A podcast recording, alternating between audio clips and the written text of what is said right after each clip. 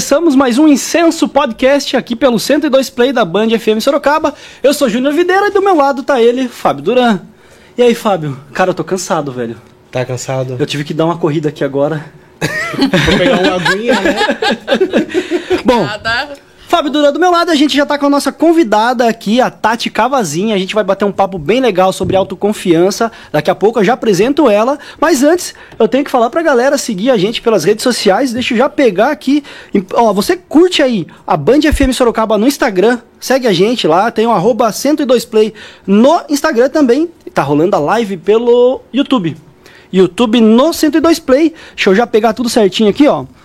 No YouTube, você se inscreve no canal, compartilha esse episódio aqui com quem você acha que vai fazer diferença o conteúdo que a gente está fazendo aqui para você.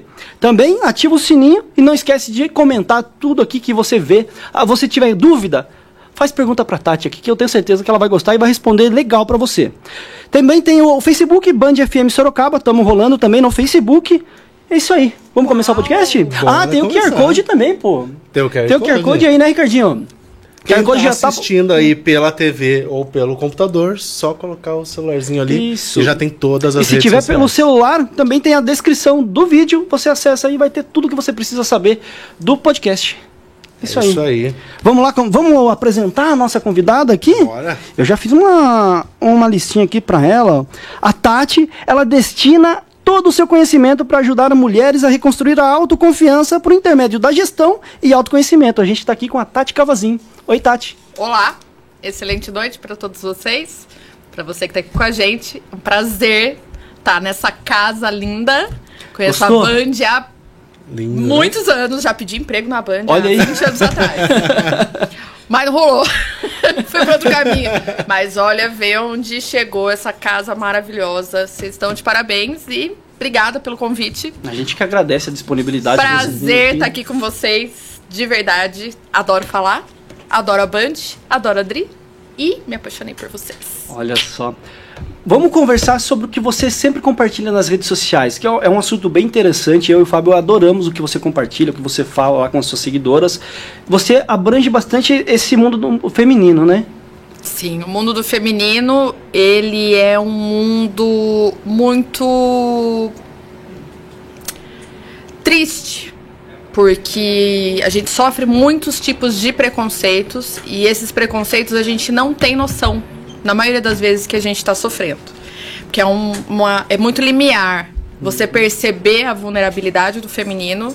Eu falo por minha percepção, minha meia-culpa, eu só percebi isso depois da maternidade.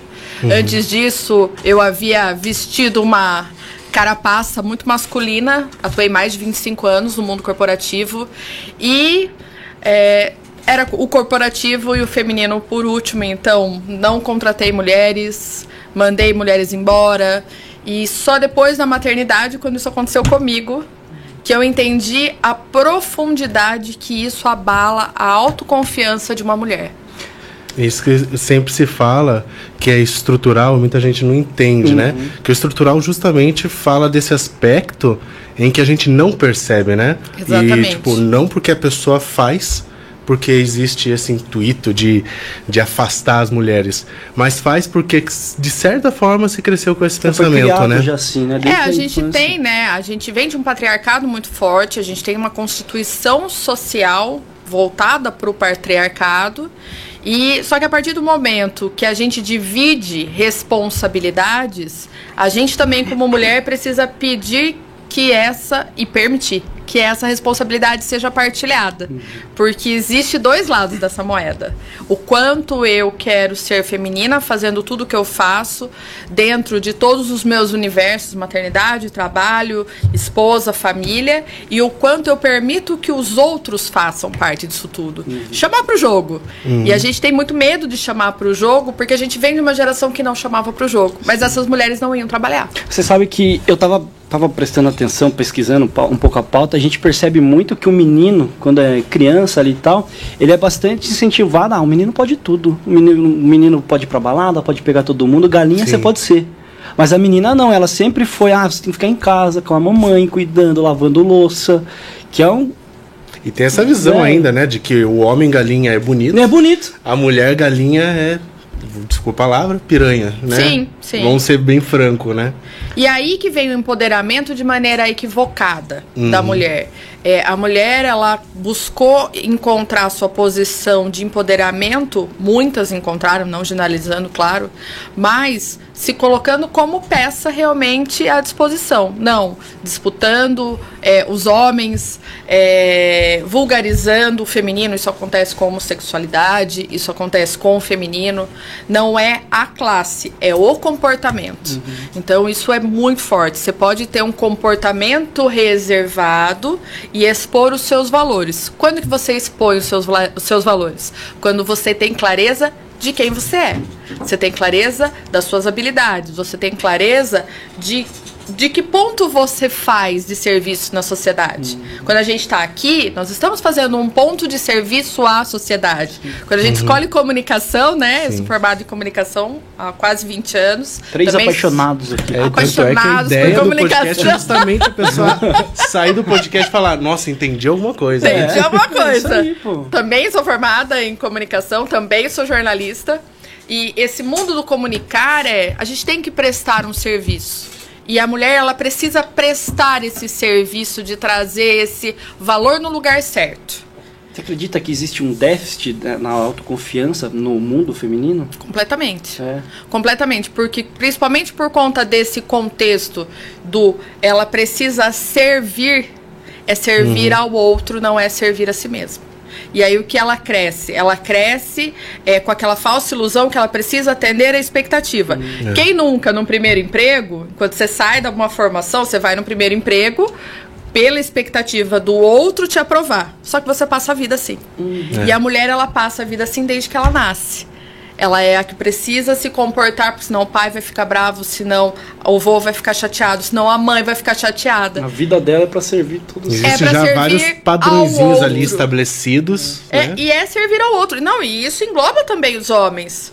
Os homens têm uma autoconfiança extremamente abalada porque ele precisa servir o outro. A gente fala na vida profissional. Uhum. Você se forma, às vezes você é muito mais competente que o teu diretor, mas você tem aquela sensação do submeter do precisar aprovar. Quando você faz parte dessa construção do aprovar, uhum. você vai cada vez mais se distanciando de você. Porque o que você busca? Criar ferramentas para impactar o outro. E aí a gente deixa de se conhecer. Então, é, até faço parte de alguns grupos que as pessoas falam assim: você é contra é, o DISC, por exemplo, que é uma das ferramentas né, de identificação uhum. de habilidades profissionais? Não, eu não sou contra. Mas eu acho que primeiro a gente tem que aprender qual que é a sua habilidade natural. Que criança você gosta de fazer? Minha filha que está aqui, meu marido também está aqui uhum. hoje, felicíssimo deles estarem Uma aqui. Uma gracinha. É, minha miniatura. Desculpa. Desculpa. Comunicadora ao extremo. Olha só. Mas ela fala desde que ela entendeu que é profissão, que ela quer ser cabeleireira. Olha aí que legal. Olha. Ela acha o máximo, a gente brinca de cabeleireira, a gente tem as nossas caixinhas. E já falaram pra ela assim, cabeleireira não dá dinheiro. Falou assim, e daí se não dá dinheiro? A gente faz muito na vida da gente para correr atrás do dinheiro, né? A gente desde criança, ah, você tem que fazer uma Mas coisa Mas é aí dinheiro, que tá a né? falha. É. Porque o dinheiro é uma consequência. O dinheiro não é o objetivo, o dinheiro é a consequência. Tanto que você pode Do ver comunicadores, é, profissões. Agora, né, a gente está vendo um boom de profissões que nunca existiram, né? Eles estão até com dificuldade de catalogar. Mas o que são? Habilidades naturais. Habilidade natural vende. Você quer a minha habilidade, eu quero a sua habilidade. Qual que é a moeda de troca? Ah, é uma permuta? Ah, não, eu te pago tanto. Você uhum. me dá uhum. teu copo rosa, eu te dou meu. Quando você saiu da, da, do CLT ali, da empresa mesmo, você se realizou? Não. Não? Eu, não, eu me mergulhei no fundo do poço. Porque foi mais difícil ser demitida 10 anos depois hum. é, de uma cadeira que eu achei que seria para sempre. Era essa a uhum. proposta. É, foi mais difícil sair do que parir. Porque eu tive que nascer de novo. Porque toda a minha vulnerabilidade Veio. Eu tinha 36 anos, não morava, não moro em Sorocaba, né? Moro na região. Tinha uma filha pequena, meu marido também é autônomo. Eu falei, caraca, o que que eu vou fazer da minha vida? Eu não sou nada. Era um momento eu de estabilidade reduzida, que você tinha. Eu fui reduzida a mãe, porque o mercado reduz você a mãe. Ser mãe não é uma habilidade. O mercado não entende que é uma habilidade. E é uma puta oh, habilidade. A gente aprende a processar múltiplas coisas quando a gente é mãe. O pé pega, a mão pega, a orelha empurra. Mas o mercado não vê você assim. Sim. Hoje tem um movimento muito forte, movimento meio velado, mas tem um movimento para inserir isso como habilidade. Mas eu não senti isso. Tanto que de gestora eu fui reduzida a assistente. Como assim? Eu não, eu não, é, não foi pelo ralo a minha independência, não foi pelo ralo a minha expertise, não foi pelo ralo a minha formação acadêmica. Não foi, só que foi como eu me senti, porque fizeram com que eu acreditar, com que eu acreditasse que eu tinha mudado de carreira. E a gente não muda de carreira. Isso que é interessante. a falando. gente muda na carreira. E quando você acredita que é o D, você acha que você está começando do zero. E na verdade você não. aceita algumas condições, né? É o que é o maior erro da maioria das pessoas, né? Mas o que você faz para sobreviver? É aceitar. Se você não tem confiança em si mesmo. Sim. Claro que você não tem. Eu tinha uma, um bebê em casa, tinha estocado leite. É, a gente não consegue sair de perto da, da CRI, não sai, não sai. E uma das coisas que eu também entendo no corporativismo é se a empresa não tem capacidade para ter mulheres, não tenha mulheres. Não tenha, mas tem se tem, um se ambiente. prepare para ter mulheres. Se prepare para a maternidade, se prepare para a licença maternidade, se prepare para o retorno gradual dessa mulher. Uma hora de amamentação, você fica duas horas, três horas com a criança no peito. Eu amamentei minha filha é até os dois fala anos. se prepare, não é só se preparar em receber a mulher. Não. Mas preparar, inclusive, os funcionários também. Não, prepara a roda financeira para girar. Eu era gestora. Eu era responsável pela empresa. Eu preparei minha equipe. A minha equipe rodou sem precisar de mim. Eu ensinei tudo para eles. Eu passei toda a bola. Só que aí o que, que eu me tornei? Descartável. Dispensável. Mas como que você conseguiu sair disso? Desse, desse fundo do poço aí? Estudando. Me estudando. Porque eu precisava trabalhar. Eu falava, não, eu preciso fazer alguma coisa. Já tinha me formado em yoga. Eu achava que a yoga era meu plano B, né? De mudança de carreira não na carreira, né? Porque eu também uhum. acreditava no D carreira. E uhum. aí eu comecei a dar aula de yoga na cidade, porque era um viés ali que eu conseguia amamentar, dar aula e tal. Só que eu, eu sou muito boa no que eu faço. Eu gosto demais do que eu faço, eu estudo demais para fazer. E aí, muito brevemente, eu fui convidada por uma academia da cidade para dar aula na academia, só que precisava ter uma empresa. E eu tinha encerrado a minha empresa por conta de questão trabalhista, para receber os benefícios e tudo mais, como todo brasileiro faz, uhum. e as mães façam isso. Se vocês têm CLT e tem PJ, avalia lá quem paga mais e perto de licença maternidade, cancela o PJ e começa de novo. Mas recebe os benefícios pelos quais você trabalhou. Voltamos à parte da yoga. Aí eu fui fazer, uma, eu fui abrir minha empresa no escritório da cidade. E aí dentro tinha meu currículo, a dona do escritório falou para mim: "Você não é professora de yoga nada?" E eu falei, nossa, acabei de recuperar minha moral, como assim? Eu sou professora, tá aqui meu certificado. Ela falou, não, você é administradora de empresa. Eu falei, não, mas eu não tenho formação. Ela falou, não, mas eu tô vendo aqui, você trabalhou 10 anos aqui, você trabalha com isso faz quase 20 anos. Uma mulher. Uma mulher. Hum. Ela falou, ó, preciso de ajuda no departamento. Eu falei, mas nunca trabalhei com isso. Ela falou, você não precisa trabalhar. Ela falou, eu preciso que você endireite o negócio. Eu falei, mas eu não entendo. Ela falou, você entende gente. Ela falou assim: eu pesquisei essa empresa, eu já vi essa empresa virada no Saci mil vezes, você sempre arruma. e aí eu falei, cara, e eu queria sair do estereótipo que eu havia criado e construído para mim mesma de que eu era um monstro como gestora. Por quê? A burocracia era muito enraizada em mim. E aí o que, que eu fazia? Eu vivia a burocracia e não vivia a humanidade. Então todo mundo me odiava. Os donos das empresas me amavam, mas os, do, os funcionários me odiavam. E eu amo pessoas. Então era uma desconexão que me feria demais. Falei, cara, é uma oportunidade pra me aproximar. Foi um desafio, topei o desafio, foi sensacional. Hoje é uma das melhores empresas da região, não é só da cidade, é da região. Ela tem um mega. Depois ela se tornou minha aluna, foi uma das minhas primeiras alunas da mentoria. É, porque ela falava assim: foi era uma equipe que falava assim, cara, como uma pessoa que não é da área vai ser chefe da gente? Consegui reverter, mostrar para elas que eu não tava ali para ocupar o lugar de ninguém, uhum. que eu era para ajudar, que eu tinha mais experiências de pessoas, mais é a bagagem, com... né? E eu comecei, eu consegui mostrar isso para elas. E aí começou, eu falei, não, gente, eu consigo fazer. Aí eu recebi um convite que foi o limite da, da tampa, que foi aí onde o ego entrou e o autoconhecimento saiu. Eu recebi um convite para implantar um processo administrativo numa indústria. Putz. Mulher, 57 homens. Nossa, pra encarar isso aí. Voltei em grande estilo! Quase acabei com meu casamento. Minha filha não me via. Engordei. Meu humor dos. aquela falta de conexão voltou. Mas na uhum. fábrica eu consegui ser diferente, o pessoal da produção me adorava, porque eu fazia reunião com eles. Mas em casa. Mas levei meu marido pra fábrica, fiz ele fechar, quase fiz ele fechar a empresa dele, ele só não fechou porque ele tinha sanidade. e aí um dia a Belissa falou pra mim: Mamãe, você vai dormir na fábrica? Bateu. Aí foi o choque, né? Eu tinha dois anos. E foi o que você precisava ouvir? Era. Aquela noite eu chorei. Impactou e, muito. E eu falei, eu não estou vivendo o meu propósito. Eu não estou vivendo a maternidade que eu idealizei.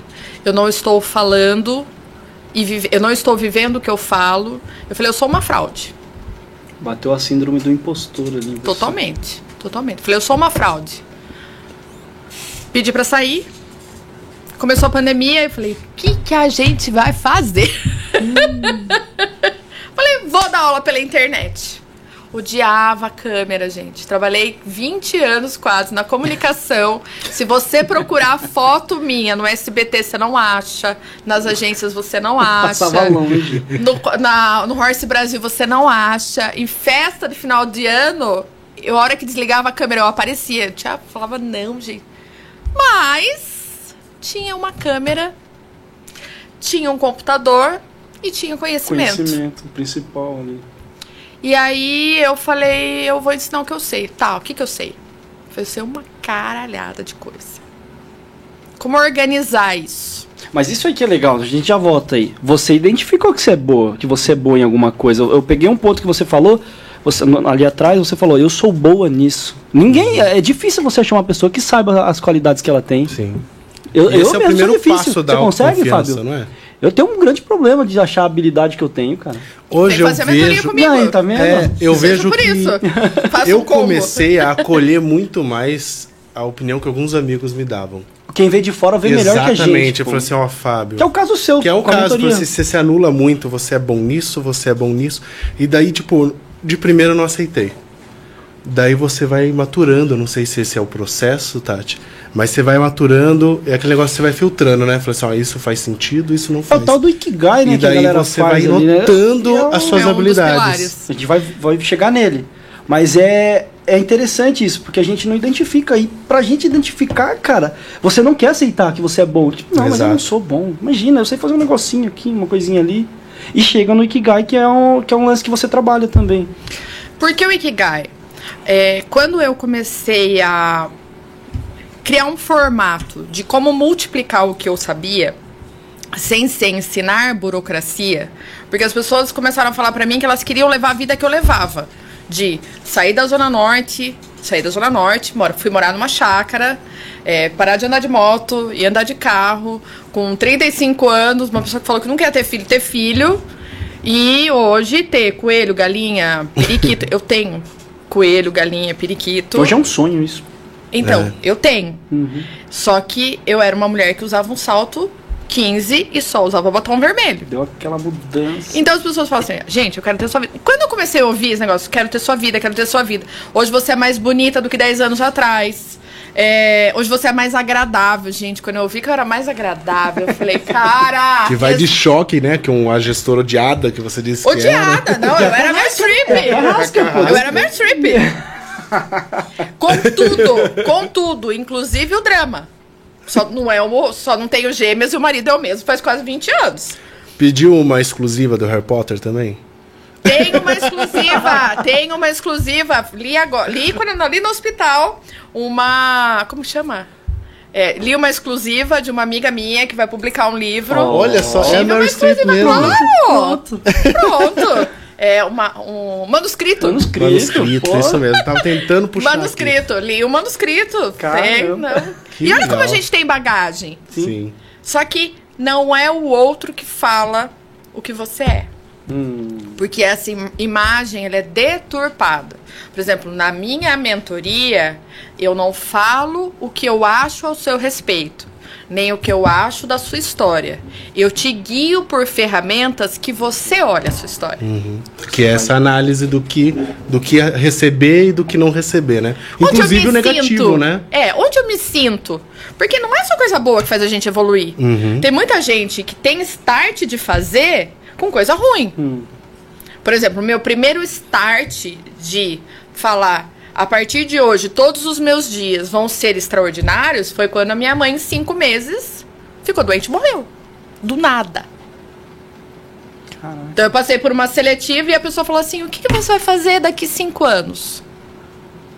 Eu falei assim: olha, os meus planos ficaram há dez anos atrás, quando em cinco meses minha mãe faleceu. Eu falei assim, então eu programo no máximo uma semana. Dá pra pensar muito no futuro. Por quê? Assim, Porque eu, eu negocio com Deus. falo, Deus, sou mãe, cara, deixa eu ficar aqui. Ela, ela, é, zero até 5, já chegou aos 5, já negociei de novo. Deixa eu ficar até uns 15, cara. Tipo, quero ver, né? Ela uhum. moça. Mas acho que eu já tô pensando em negociar pros 21. Mas como tá muito longe, negociei pros 15. Você começa a negociar a vida. E aí, dentro dessa negociação, que, que você está plantando? O que, que você está fazendo? O que, que você vai deixar? Tua marca é teu bigode? Tua marca é teu topete? Tua marca é essa é a cara do editor que trabalhou comigo há 20 anos Aí, atrás, também trabalha, que é o João Vitor. Super parecido com o João Vitor, tá você. João Vitor trabalha na outra mesa. É, então. Trabalhei com o João 10 anos. Você é super parecido com ele. João, se você estiver vendo, ó, um beijo, um amor de pessoa para trabalhar, adorei trabalhar com ele. Hum. Mas qual que é a sua marca? O que, que você quer deixar? E a sua marca não é o que você faz, é o que você é na vida das pessoas. Então, eu não falo para ninguém assim, olha, você precisa fazer atividade física. Não, ó. Como na questão da sobrecarga, que depois a gente vai chegar nesse ponto. Uhum. É. Esse é o caminho. Você quer ter uma vida melhor para você, dentro do que você imagina uma vida melhor? Esses foram os passos que eu dei. Usando coerência, usando os meus valores, que eu acho isso muito importante. A gente está no momento que todo mundo bomba, todo mundo quer seguidor, todo mundo. Sim. Cara, não é isso tem você ali, tem tua cara, por exemplo, hoje tô bonita aqui, maquiada, né? Tô colorida e tal. Se você ver meu Instagram, todo dia eu tô com cara de mãe. As fotos são produzidas. Por quê? Porque a vida real não é produzida. A, a vida real não é produzida. É e é coisa. isso que é a sua habilidade. E essa vida falsa que você tem nas redes sociais impacta muito na autoconfiança das pessoas, né? Claro. Porque, porque a hora que não dá uma curtida numa foto que você fez uma puta produção, você fala, ai, vou morrer. oh, meu Deus. A hora que a taça tá com a marca de beijo, você fala assim, ai, o que, que vão pensar de mim? Aí você começa a pensar, o que, que você pensa de mim? E aí que começa a sobrecarga mental. Uhum. Que é querer atender a expectativa do outro. É querer dar conta. Essa história de multitarefa, gente, é uma sacanagem. Eu acho que o excesso de informação que a gente recebe hoje em dia também contribui para toda essa sobrecarga que, que você vai falar um pouco. Mas é a gente querer receber notícia a todo momento, querer saber de tudo a todo momento, isso acaba contribuindo para que a gente estoure nossa cabeça. A culpa é sua. É. Não é do meio. A culpa é sua. Porque você quer saber de tudo. Se você não quiser estar com isso na mão, você não vai estar. Uhum. A culpa não e a gente é acaba da... culpando, né? Claro. É. Mas faz culpa o outro. A culpa não é do celular. Que bom que a gente tem hoje. O que a gente não tinha, por exemplo, eu estudei fotografia. Como revelar uma película, como fazer aquilo. Eu estudei isso, cara. Eu estudei mecanografia, que é a ciência da máquina de escrever. Caraca. Eu sou formada em, em secretariado de 90 e nada. Eu vi tudo isso evoluir. E é uma escolha. Uhum. É uma escolha se acordar de manhã e antes de fazer uma intenção, meu dia vai ser massa. Deixa eu ver quantas curtidas eu tive na madrugada no Nossa, Instagram. Isso é uma gigante. E é uma dependência. É. E aí você afasta de você mesmo. E aí quando você me pergunta do Ikigai, aonde que surgiu o Ikigai nisso tudo? Eu sinto um prazer imenso de multiplicar. Eu amo multiplicar. Eu amo falar, eu amo compartilhar. Se eu sair daqui com o olho de vocês brilhando, eu ganhei minha noite. Já estamos, já, pô. É. eu ganhei minha noite. Então, assim, eu amo multiplicar. E eu queria não fazer isso pela burocracia. Que é o que eu era muito boa. Sou muito boa em burocracia. Sei montar uma empresa do zero ao milhão do, milhão, do reverso, você fazer isso de trás pra frente. e hoje eu tava fazendo a conta, eu tenho vários influencers milionários isso já. Isso que eu vi, cara, eu vi ela postando, cara. Ela é a mentora de influencers, é, milionários, exatamente. não é qualquer influencer. A Aline Mai foi minha aluna, teve com você, teve Como aqui, você se sente vendo essa galera assim, pá? Eu me sinto parte. É.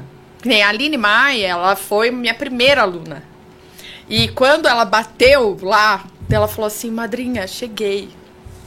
Eu falei, você seguiu a cartilha. Não muda.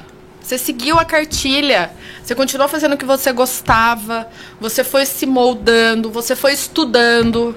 Porque tem que estudar. Uhum. Você quer fazer, você tem que estudar. Você tem, não tem jeito. Essa história assim, que vem uma luz e inspira, não, gente, não vem luz, não inspira nada. Aí você, ai, ah, você é professora de yoga, você é zen? Não, gente, sou zero zen. zero zen rola, muito, rola muita mente aqui dentro, muita, muita carga aqui dentro. E aí, a hora que você vê, você fala assim, cara, eu fiz parte disso. É prazeroso. Porque eu consegui ressignificar a minha jornada profissional. E isso é muito, muito, muito se, tivesse, se, pudesse, se acabasse hoje, eu falava assim, cumpri minha missão na Terra. Uhum. De verdade. Porque é muito gratificante. E ver o sonho das pessoas. E não é que elas confiam o sonho a mim, a mim é parceria. Uhum. E aí, quando chega essa história do Ikigai, eu queria encontrar uma forma de juntar. Falei, como que eu junto a humanidade e a burocracia se eu, como gestora, não fiz isso? Uhum. Falei, será que eu vou ter que trabalhar no RH? Mas não é RH. Será que eu vou ter que trabalhar é, como animadora de torcida. Não conhece animadora de torcida. E aí eu tenho assim, nisso é uma conexão divina que eu acredito muito. É, eu sempre recebi os livros que eu precisava receber. Eu amo ler, adoro ler. E eu sempre recebi os livros que eu precisava com relação a família, com relação à morte, com relação a crescimento, com relação à evolução. A yoga se apresentou na minha vida. Eu fui buscar uma outra formação de autoconhecimento. Na época era, era a Ayurveda, que é uma medicina que é indiana. Uhum. Eu fui buscar formação nela. Não tinha, e o meu mestre falou assim: você não faz yoga? Eu falei assim, está na sua cara que você vai. E eu fiz yoga. E a Ayurveda ainda tá em mim, mas eu não fui fazer formação porque a yoga, ela me mostrou antes de olhar para o outro, você precisa que que olhar para você. Gente? A yoga, ela mostra que você existe. Hum. Porque é você com você mesmo. Não existe espelho, não existe comparação. É você com a tua jornada. Ah, você se impõe lá, passa fome, é só você que vai sentir. Hum. Tanto que tem, né? O Siddhartha ele faz. É uma das formas de autoconhecimento forma... é fazer o yoga. Para mim foi. Existem muitas terapias, existem muitos caminhos. O caminho que faz sentido para você nem sempre faz sentido para o outro. A yoga para mim, ela não é só o sentido físico da prática física, ela é o sentido que ela é o cerne do autoconhecimento. Uhum. Ela que me ensinou, olhe para você. Pare de olhar só para o outro, porque você olha para o outro num ponto que você se estoura. Isso que é o problema, a gente acaba. Que eu fiz isso. Anulando, na gente, é, você tem o outro como um, um, objetivo que você quer, quer chegar. Eu vejo o Fábio, ah, eu quero ser igual o Fábio. E é Não, um é de grande... fazer pelo outro. Hum. É, tem um limite do fazer. Por exemplo, a empresa falou para você: tem escada? Não venha. Uhum. Só que se a empresa não falasse tem escada, não venha, você tava lá. demorando três horas pra subir, uma, mais três horas pra descer, acabou o expediente, né? Porque jornalista é isso, é seis horas só, três pra subir, três pra descer, acabou. Ué? E a yoga, ela me trouxe isso. E aí, aí o Ikigai chegou uhum. e eu falei, cara, não preciso fazer tudo que eu faço. Pode ser que eu sou boa. Qual que é a minha potência? Comunicação. Hum. E aí a hora que eu vi é a comunicação, eu falei assim, então vai ser ensinar as pessoas a se comunicarem. E fazendo como? Se conhecendo. Uhum. Porque hoje eu consigo falar do que é bom em mim, trago o que não é bacana, para que as pessoas percebam, viu? Não comecei ontem, eu tô nessa jornada faz 20 anos. Sim. Mas quando a pessoa vê você meio meio num lugar diferente, não é pronto, porque a gente nunca tá pronto. Quando vê você num lugar diferente, fala assim: "Ah, tem alguma tem algum Miguel aí no meio. Se você não essa autoconfiança com comunicação que você falou, você vê uma relação da falta de confiança com a timidez ou não tem nada a ver? Não, não tem nada a ver. O que mais impacta na autoconfiança é realmente a percepção do outro sobre si. Não, é a, falsa, é a falta de crença em si mesmo. É a falta de conhecimento de si mesmo. E, e, outra coisa que eu queria aproveitar que você comentou faz uns, uns dois, três minutos, você falou quanto estudar te ajudou nesse processo. Uhum. Você acredita que estudar seria talvez uma linguagem universal para se autoconhecer? Sim. Estudar, tipo. Sempre é estudar. Leitura de forma geral. Não. E não é leitura. Não é só leitura. Uhum. Toda vez que você se coloca numa cadeira para ouvir alguém, você está aprendendo. Uhum. Toda vez que você se coloca na cadeira para trocar uma ideia com alguém, você está aprendendo. Então, é, o, o, aprender ele é extremamente amplo. Uhum. Então, não é só leitura. E tem uma coisa que é muito bacana: é aquilo com o qual você se identifica. Eu gosto de ler. Só que hoje eu tenho muito mais facilidade dentro do meu cenário de tempo de aprender com série.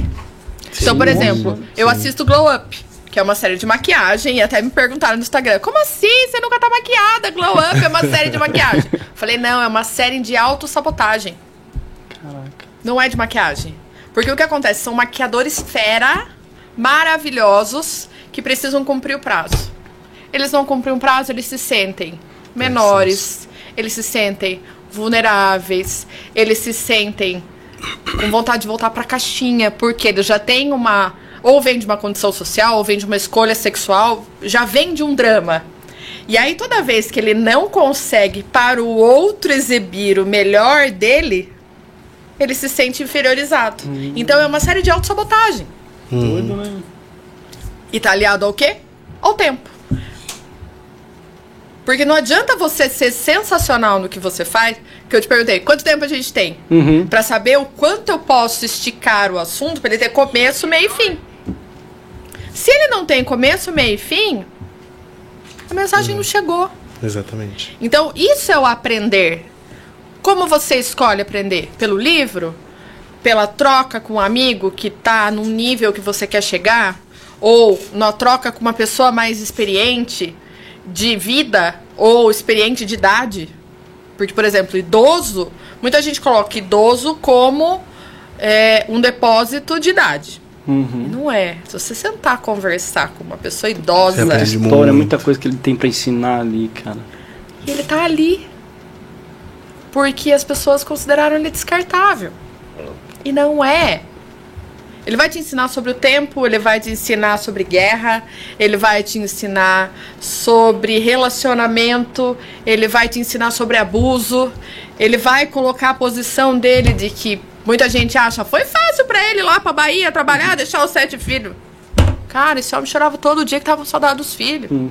Você tem uma visão muito mais ampla, né? Sobre tudo. Uhum. Porque eu, eu, vejo muito isso. Na hora que você bate o papo com uma pessoa, Puxa, é a questão de ser da pessoa ser receptiva também, né? Sim, tem essa questão, claro. né? Então você aceitar e ter um mínimo de, de empatia Sim. Te ajuda a você ver a experiência no outro que pode ser aplicado para ti, ou quais são as coisas que você tem correlacionados, né? Então, por mais que seja uma pessoa mais velha, você fala, nossa, caramba, eu passei por isso, eu tenho o quê? 30 anos. Uhum. E olha como ele lidou. Será que se eu lidar dessa forma vai dar certo? Ou será que não vai dar certo? Exatamente. Né? E o que é a empatia, né? Eu vejo muito pouca empatia no universo feminino. Empatia uhum. é se uhum. colocar no lugar do outro. Uhum. E a mulher não se coloca no lugar da outra. O que, que ela faz? Eu quero que a empresa dela quebre. Esse cabelo meio laranja esquisito que ela tá usando, maldita. Ela tá ficando careca. Ela não viu, ela tem que virar o topete. Ela não vai falar pra mim. Ela vai tirar sarro de mim, vai estar tá me xingando lá. Por que será que isso acontece? Porque nós não acreditamos em nós mesmas. Porque a gente tem uma falsa impressão que o outro é responsável por quanto eu evoluo. E não é. Uhum. Não é. Isso acontece com a mulher, isso acontece na homossexualidade, isso acontece na vulnerabilidade de classe, isso acontece quando um profissional que vem de uma família, por exemplo, família, todo mundo é advogado. O cara não quer ser advogado, quer ser arquiteto. Já saiu do, da caixa. Já saiu da caixa. Vocês, vocês. Fazer rádio. Gente, ninguém ouve rádio, mas o que, que vocês gastam estudando rádio? Aí a gente tem, é obrigado a mostrar os dados. Exatamente. Aí, é isso que é autoconhecimento. Uhum. É mostrar os dados. Por que, que eu escolho hoje, numa sexta-feira, tá numa rádio? Ai, que saco, mano. Não, pra mim é um prazer poder estar tá aqui, tá multiplicando. Por quê? Porque eu sou o que eu falo.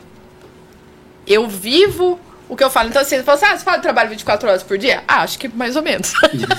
Porque eu falei assim, eu não consigo sentar com ninguém e não falar assim, gente, olha, sua vida pode ser tão melhor. e você assistindo a série, você já faz uma análise de acordo com o seu trabalho? Claro. Já vê que a série é uma uma, uma fraude, As áreas que eu atuo são saúde e beleza feminina. Eu já assisti todas as séries médicas que vocês puderem imaginar. Até série russa eu já assisti, Caramba. que é a Doutora Coração. Não conheço. Sensacional, maravilhosa, não terminei. É a história de uma médica que ela tinha posses, mas ela não achava justo que o conhecimento dela fosse pra gente rica. Aí ela quer trabalhar no SUS. Uhum. Ela quer implantar o processo no SUS. E o povo quer matar ela. Mas é, eu já assisti todas as séries. Por quê? Porque eu trabalho na área da saúde. Eu trabalho com a área de saúde. Eu tenho alunos que são donos de casa de repouso. Também tenho alunas da área da beleza. Aí você fala assim, como assim? Se eu não tem. Se eu ando sem maquiagem, o povo da área da beleza fala assim, gente, elas querem ser eu. Elas querem que o negócio dela prospere. Então eu assisto tudo quanto é série que envolve beleza. E aí eu tenho um outro viés de estudo que são séries de vulnerabilidade. Que é, eu assisto Orange Black, que é uma série de prisão feminina. Uhum. Uhum. Eu já assisti Mind, que é uma série de violência, não é uma violência física, mas é uma violência mental, espiritual, mobiliária, que a gente não percebe, a gente sofre todo dia. E tudo isso para mim é matéria é matéria. Aí você fala assim, só estuda no livro? Não, uhum. faz bastante tempo que eu não leio o livro. Tô lendo biografia é, humana. todo lado, né? Porque a mentalidade da gente, eu acho que quando vai assistir uma série, você fica entretenimento só. É, entretenimento. Mas não, pô, tem tanta coisa por trás Sim. ali. Eu queria voltar do lance da sobrecarga que você uhum. disse. A gente acaba falando aqui e entra outros... Ainda bem que, você tem você, que tem você pra fazer o gancho. Ah, então. ah, eu, é, eu vi você comentando no seu vídeo. Gente, pra quem não sabe, a Tati tem o canal no YouTube, depois você divulga aí o canal e tal. Novinho! É, novinho, tá, e tá bacana é, que tem os níveis da sobrecarga, né? Tem o mental, o físico, mas conta um pouco pra gente como que é esse negócio da sobrecarga. É, a gente vive num momento de muita estafa. Uhum. O Brasil foi novamente campeão de ansiedade no mundo e burnout foi, foi recentemente classificado como doença trabalhista. Tudo isso é sobrecarga. É se sentir sobrecarregado. Só que qual é o ponto? Tô sobrecarregado, mas eu não sei aonde. E o sobrecarregado, ele é como se fosse um cume escalável. Então ele começa na mente, que é quando você quer atender a expectativa do outro, quando você quer dar conta, quando você quer arrumar o que o outro fez de errado. Isso não é sua responsabilidade. Mas sua mente está lá ocupada. Por exemplo, eu tô aqui imobilizada. Uhum. Então, assim, eu, eu, eu tô querendo. Tem um monte de coisa no, na minha casa que naturalmente não estaria naquele lugar. Estaria em outro porque eu arrumaria de outra forma. Uhum. Mas não significa que o meu marido não arrumou. Mas daí na minha mente, ai, eu não vejo a hora de tirar aquele negócio do lugar. Ai, aquele copo naquele lugar tá me incomodando. Ai, aquele. Então, a sobrecarga mental trouxe um exemplo bem, bem simples, mas ela começa aí. Quanto você se coloca mentalmente à disposição daquilo que você não consegue fazer. Que é o controle. Não depende de você. Não depende de você. Dela vai para onde? Sobrecarga emocional. Uma pessoa que sobrecarrega mentalmente com tudo aquilo que ela tem que fazer, mas o que ela não consegue fazer, gera o quê? Transtorno emocional. O que é? Irritabilidade, a ansiedade, uhum. A raiva, o comportamento agressivo. Isso gera briga na família, briga no trabalho. Quero, sai daqui! ah, pode gerar até alguma coisa mais pesada depois, eu acho, né? E por fim, qual é o último nível físico? É quando, para compensar a carga emocional que transformou a, sua, a carga mental, que transformou a sua vida emocional no inferno, você vai o quê? E senta na frente do televisor e come. Hum. come. Ou, co ou é distúrbio alimentar, ou é distúrbio de álcool, ou é distúrbio de, de droga, ou é distúrbio de alto flagelo.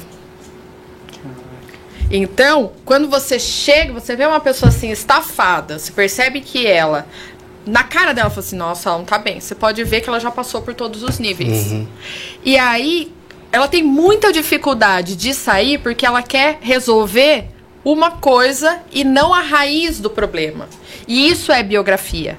A biografia não é resolver assim, ah, eu tô com queimação, vou lá, compro um antiácido e tomo. Tá, mas tá com queimação por quê? Ah, porque eu como cachorrão todo dia. Cara, você vai continuar com queimação. A biografia, ela não faz isso. Por isso que eu falo, meu processo não é processo de 21 dias, gente. Eu não sou guru de nada.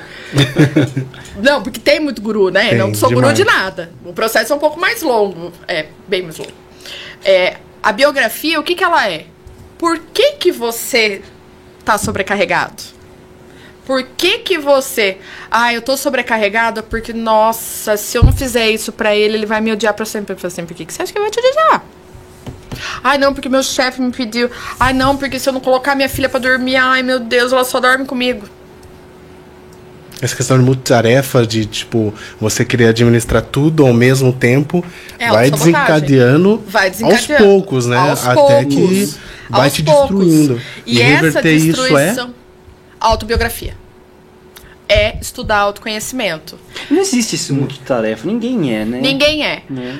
Tá Eu provado hoje. Você, não, já tá provado cientificamente. Hum muito prudente o que você fez, é, o corte uhum. já está provado cientificamente uma pessoa que é multitarefa ela é ela faz uma entrega profissional emocional ou física mediana para ruim sabe por quê eu, eu tava esses dias eu tava é em casa já. É, eu tava em casa tava tentando estudar Aí tava ao mesmo tempo tentando fazer coisa pro podcast e ao mesmo tempo tentar, tentando dar atenção pra minha filha.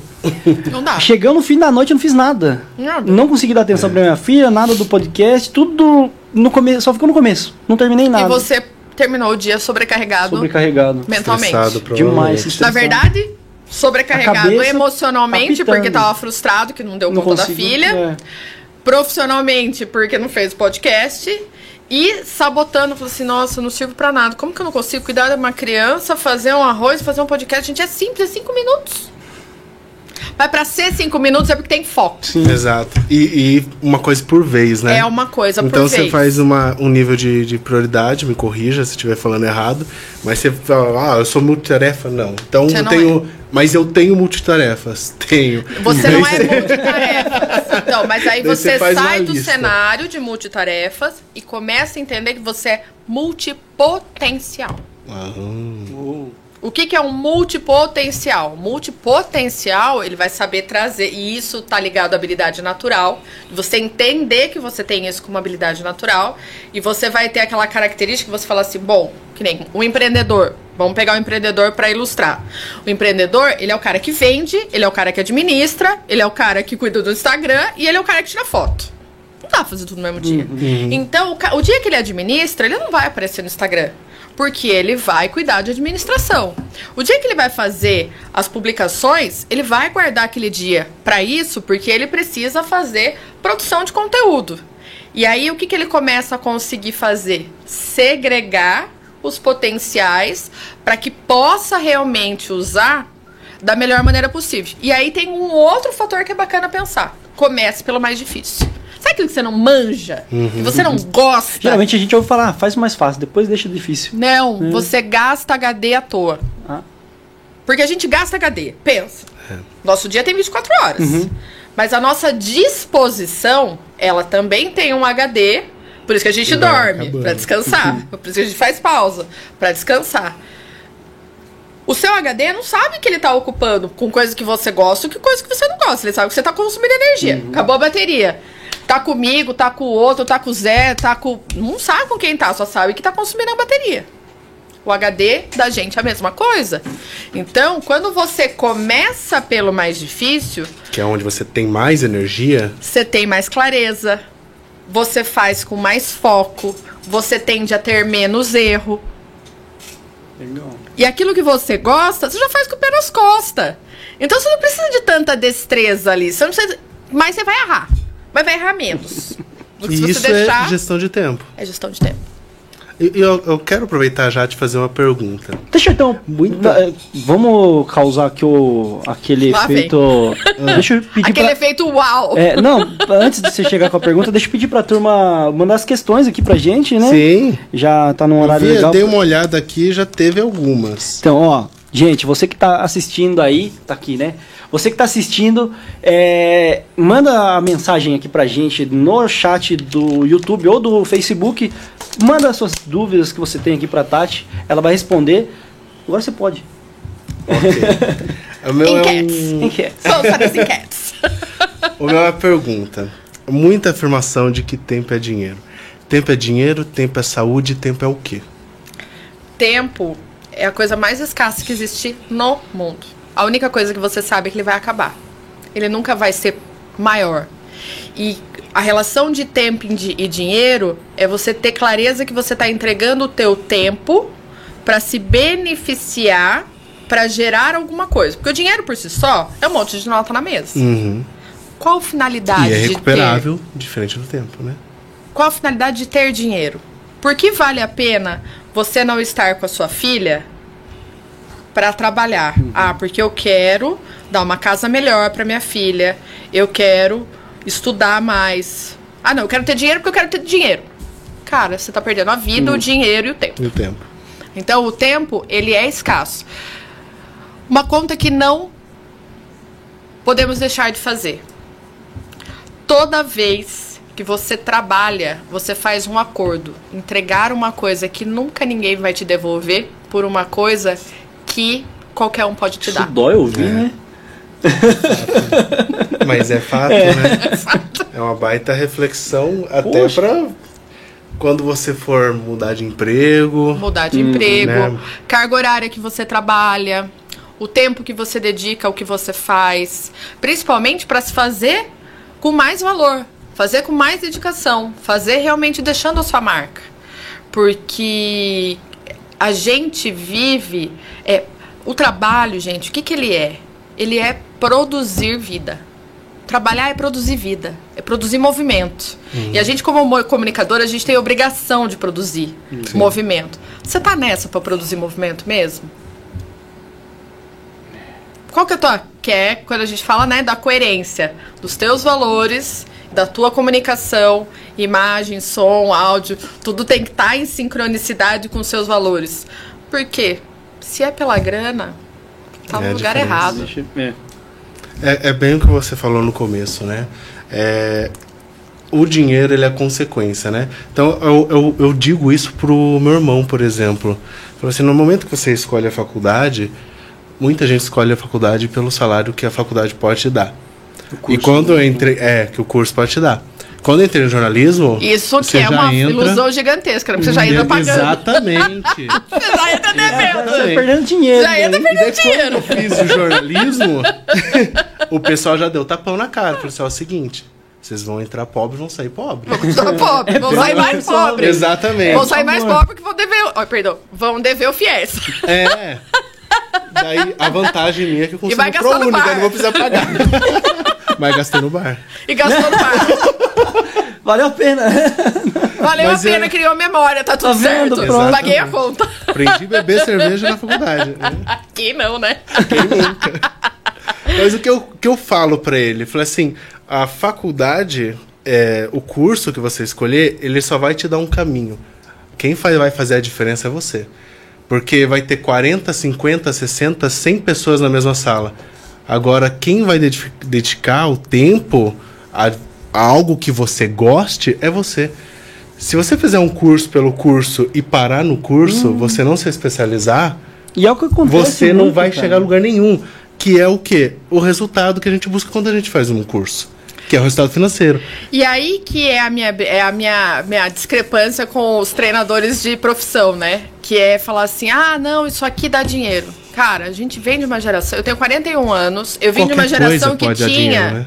cinco profissões bem vistas pelas famílias: administração, direito, Que é o basicão lá. Medicina. Medicina. advocacia. É, direito. é, arquitetura, Ah, Engenharia. e engenharia. Que é o. Se É, você não entrar nessa área, você não vai ganhar dinheiro. Os bancários estão tudo louco. bancárias, posso ajudar vocês, se tiver bancárias. Posso Vamos ajudar fazer esse corte vocês. aqui, ó. Vou fazer um parênteses, eu posso ajudar vocês a recuperarem a autoconfiança de vocês, porque essa história de falar que você tem que estar com o cabelo escovado, no salto 15, com cólica, tá? Já vivi essa realidade, já fui bancária, então foca pra mim, vem cá que eu te ajudo. Nossa, eu lembrei uma palavra que eu tava tentando lembrar há muito tempo. Quando você falou sobre mulheres tal e de empatia, que é a sororidade, né? Sororidade. Que vai muito além da é empatia. só conversa né? furada, porque ninguém Ou tem não. sororidade com ninguém. O que, que é a sororidade? Sororidade é realmente você tirar o salto, pôr teu pé no chão e dar a mão pra outra, independente do que ela faça. Isso é sororidade. Não é sororidade um- uma rede de network onde só pode ter uma pessoa de cada área. Isso não é sororidade. É uma coisa que precisa ser praticado. Sim. Ainda é utópico. Mas isso não é só no feminino. Empreendedorismo não é sororidade. Empreendedorismo, o empreendedor da cadeira do lado tá com medo que você roube a ideia dele. Porque ele não tem autoconfiança suficiente de que ele é bom naquilo que ele faz. Porque ele pegou uma ideia do mercado que pode dar certo por um tempo e ele vai quebrar. Não fica 10 anos no mercado. Diferente do Ikigai. Ikigai é legado. Ikigai é construir legado. Então tem uma. A minha aluna, se ela estiver assistindo, a Ana, vou mandar um beijo pra ela. Aliás, tenho várias alunas Anas. É, eu falo a teoria da galinha. O Ikigai, eu aprendi o Ikigai, eu tirei uma teoria minha, que é a teoria da galinha. O Ikigai ensina que você não precisa fazer tudo. Só que faça o que você ama pela sua vida inteira. Galinhas, elas comem, cagam e botam ovo comem, cagam e botam ovo. Com perfeição. O ovo só não sai bom quando ela é muito novinha e que ela ainda não tá com o organismo formado pra pôr um ovo perfeitamente pronto. Salvo isso, no tempo de produção dela, já dizia no Saltimbancos, né? Não sei se vocês são da época do Saltimbancos, do Só Chico Buarque. nome eu sei. É, viu? Lembrar, uma das, uma das- um dos melhores filmes que fala sobre o proletariado. A gente é apaixonada por Saltimbanco, Olha e que sabe todas as. A galinha era o feminino descartável. Depois que para de produzir, ela é descartável. Mas a galinha ela faz com maestria. Ela come, caga e bota ovo. Não é a missão dela? Nossa missão é essa. Você não precisa ser a galinha, o galo, o periquito, o papagaio. Tanto que começaram a misturar na época do clone, começou a dar errado. E é isso que a gente se transformou. A gente se transformou num clone. O que, que é um clone? Ah, a pessoa nem boa é em administração, nem boa ela é em comunicação, nem boa, é, nem boa ela é em nada. Uhum. E nós somos bons. Todo mundo tem habilidade natural. Todo mundo, sem exceção. Do novo ao velho, de quem e tá as no meio da pessoas jornada. que estão assistindo a gente e elas têm dificuldade em enxergar essa habilidade natural, tem algum caminho que facilita encontrar essa habilidade que o você não enxerga? que- é, primeiro, tirar do outro a a responsabilidade do seu sucesso. Esse é o primeiro passo para você recuperar sua habilidade natural. Não é o que você faz para o outro, mas é como você se sente com o que você faz. Muito mais sobre si. É sobre si. A porque, vida é sobre. Porque vamos pensar médico. Muitas vezes o médico não vai salvar a vida do cara. Ah, ele vai enterrar a cabeça igual um avestruz? Não, ele tá ali porque a missão dele é promover a saúde. E ele vai continuar a cada, principalmente pesquisadores uhum. que fazem testes, que perdem pacientes, que fazem testes de assim, a gente vê né, em séries, assim, uhum. assim, ó, os testes da cura do Alzheimer, o teste da Covid, quantas pessoas morreram, mas aqueles caras estão ali, sedentos uhum. por encontrar. Aquilo é amor. Só que não precisa ser pela medicina, não precisa ser na NASA. Uhum. Pode ser aqui. Por que, que vocês estão aqui 8 horas da noite conversando comigo? Vocês estão aqui pensando, ah, o que, que eu vou comer mais tarde? Já, Ou estão aqui? A gente está aqui, pô. A gente está aqui. É o que eu falei pro Júnior, falei assim. A gente se entrega é, aqui, né? Não, e que nem, eu tô, tava mancando. Até ontem eu nem consegui andar. Daí hoje eu acordei melhor falei assim, Quer não, eu tenho que estar. Não, é. Né? Eu vou, vou pegar a bengalinha dela ali, ó, sair feliz não, eu te empresto, a, a muleta tá no a carro. A muleta aí, ó. Ó, oh, gente. Eu falei assim, não, não vou. Eu falei pro Júnior, eu falei assim, todo, todo período ali do meu aniversário parece que acontece alguma coisa que não é pra dar certo. Eu falei assim, não, esse ano eu não vou deixar que minha Período filha... de reflexão, não é que não vai dar certo, são os cosmos. Né? São os cosmos assim, não, fortes. vou estar aqui porque estar aqui, é bem o que você disse, é, faz parte do meu propósito, Sim. faz parte do propósito do Júnior. Sim, com certeza. Que a gente enxerga é, a comunicação como uma forma de viver nossa, né? Dá muita ah, satisfação. Cara, eu acho que sim. Quando a gente vem aqui e a gente se entrega, a, acho que a nossa mente também se expande juntos, né? Nós dois sim, aqui. com tal, certeza. Né? Você imagina perder um bate-papo? É, é, exatamente o que você falou. Eu, eu, vou sair daqui com certeza, até eu chegar em casa, vou pensar muito uh! sobre essa conversa. tipo, eu vou passar dias sobre, pensando sobre essa conversa. Pode ser Esse meu aluno, é tem alunos homens também, sem problema Olha, nenhum. Legal. Bora lá. Deixa eu voltar num assunto, já eu vou mudar aqui, mas é que é um assunto que eu acho bem legal e eu acho que você fala um pouco, que é dizer não. Você diz não? Consegue dizer não? eu comecei a me regrar a dizer não. Muitas pessoas não eu conseguem. Era, eu, diri, eu dizia sim para tudo. E, e daí chegou. Isso... Essa é uma época. Esse é muito bom até dizer. Teve uma época na, na, na minha vida que eu disse, disse sim a tudo. E daí eu comecei a ficar louco. Eu tinha Mas 15 sabe, anos. A gente vê, se vê forçado demais. Acho que os outros. Você não, tipo, ah, você, você, você não é obrigado, né? Que a gente é quer a aprovação do outro e acaba fazendo uma coisa que você não quer. E acaba entrando no, naquele outro papo que dá sobrecarga. Que você faz uma coisa que você não quer uhum. e acaba se ferrando. E o grande problema disso tudo é que cada vez que você cede no não, você se coloca dentro de um cenário que muitas vezes você não consegue resolver.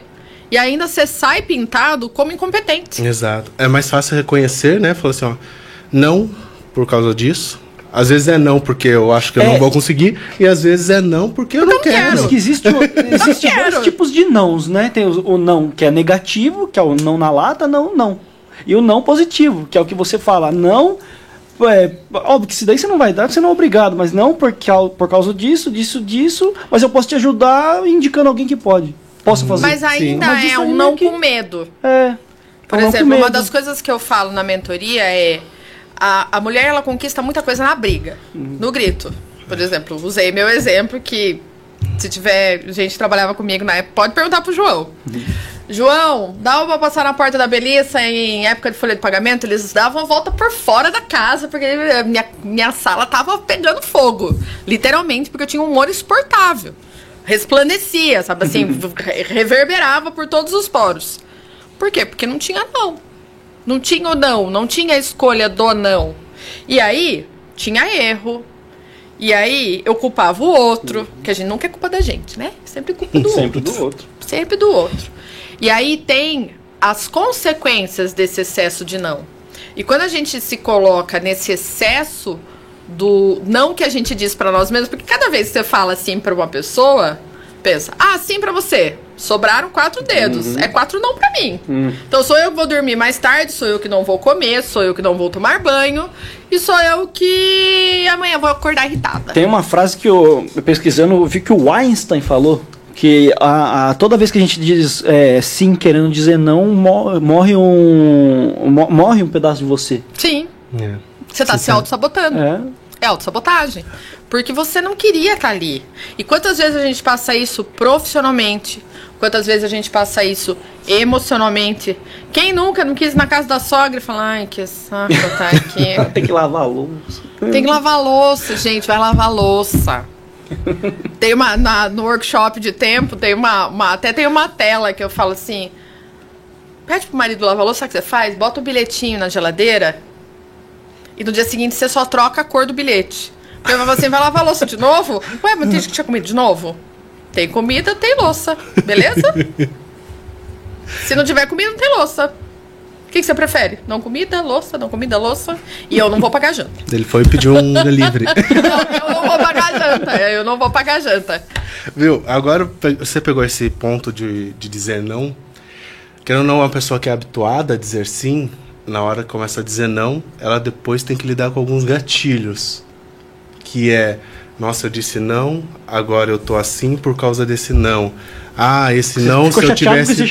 Se eu tivesse dado é. sim, exatamente. É. Questão do outro, mental. questão sobre si, questão sobre o que tá tudo Mas em isso é volta. É falta de autoconfiança.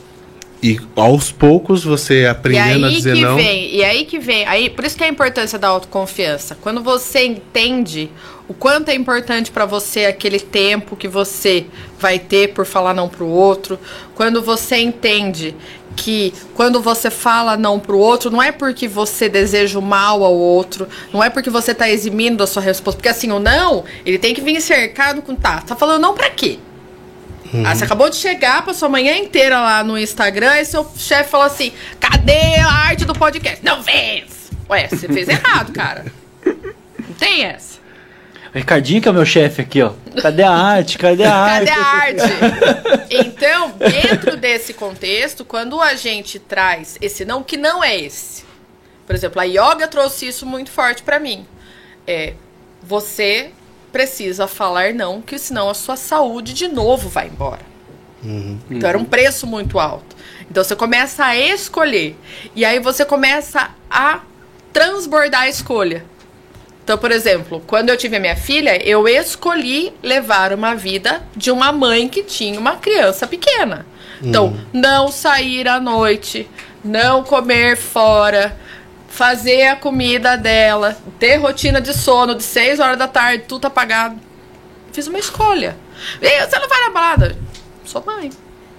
Então, só que a hora que eu falava sou mãe, sem agredir, as pessoas entendiam, ah, ela bota a filha dela pra dormir seis horas da tarde. Ah, tá verdade, então não vou ligar mais.